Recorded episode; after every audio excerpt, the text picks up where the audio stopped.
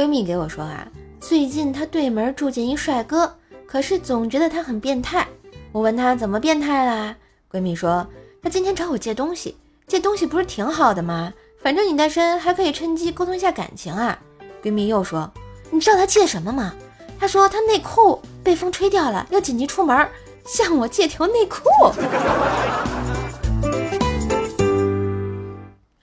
放假回家啊，也不出门，天天就穿个睡袍溜达。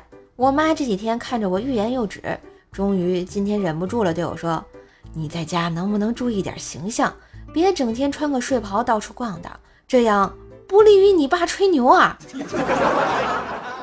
这跟我有毛关系啊？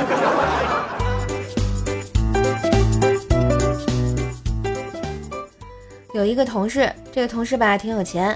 时不时的就有人问他借钱应急什么的，每次人家借几十块、百来块的，他从钱包里拿出五百，大家都觉得这人有钱又帅又大方。结果有一次我也忘带钱找他帮忙，他依旧甩出了五百。我说不用那么多，他直接回答：“哎，少了你们会忘记还，我也不好意思要啊。”嘿，今日份段子就播到这里啦，我是段子搬运工瘦瘦呀。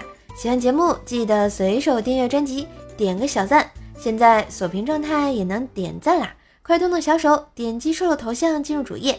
新的段子专辑《邹奈讲笑话》每天持续更新，也别忘了一起订阅，打个五星优质好评哟。当然也别忘了给瘦瘦打个小赏，鼓励一下，么么哒。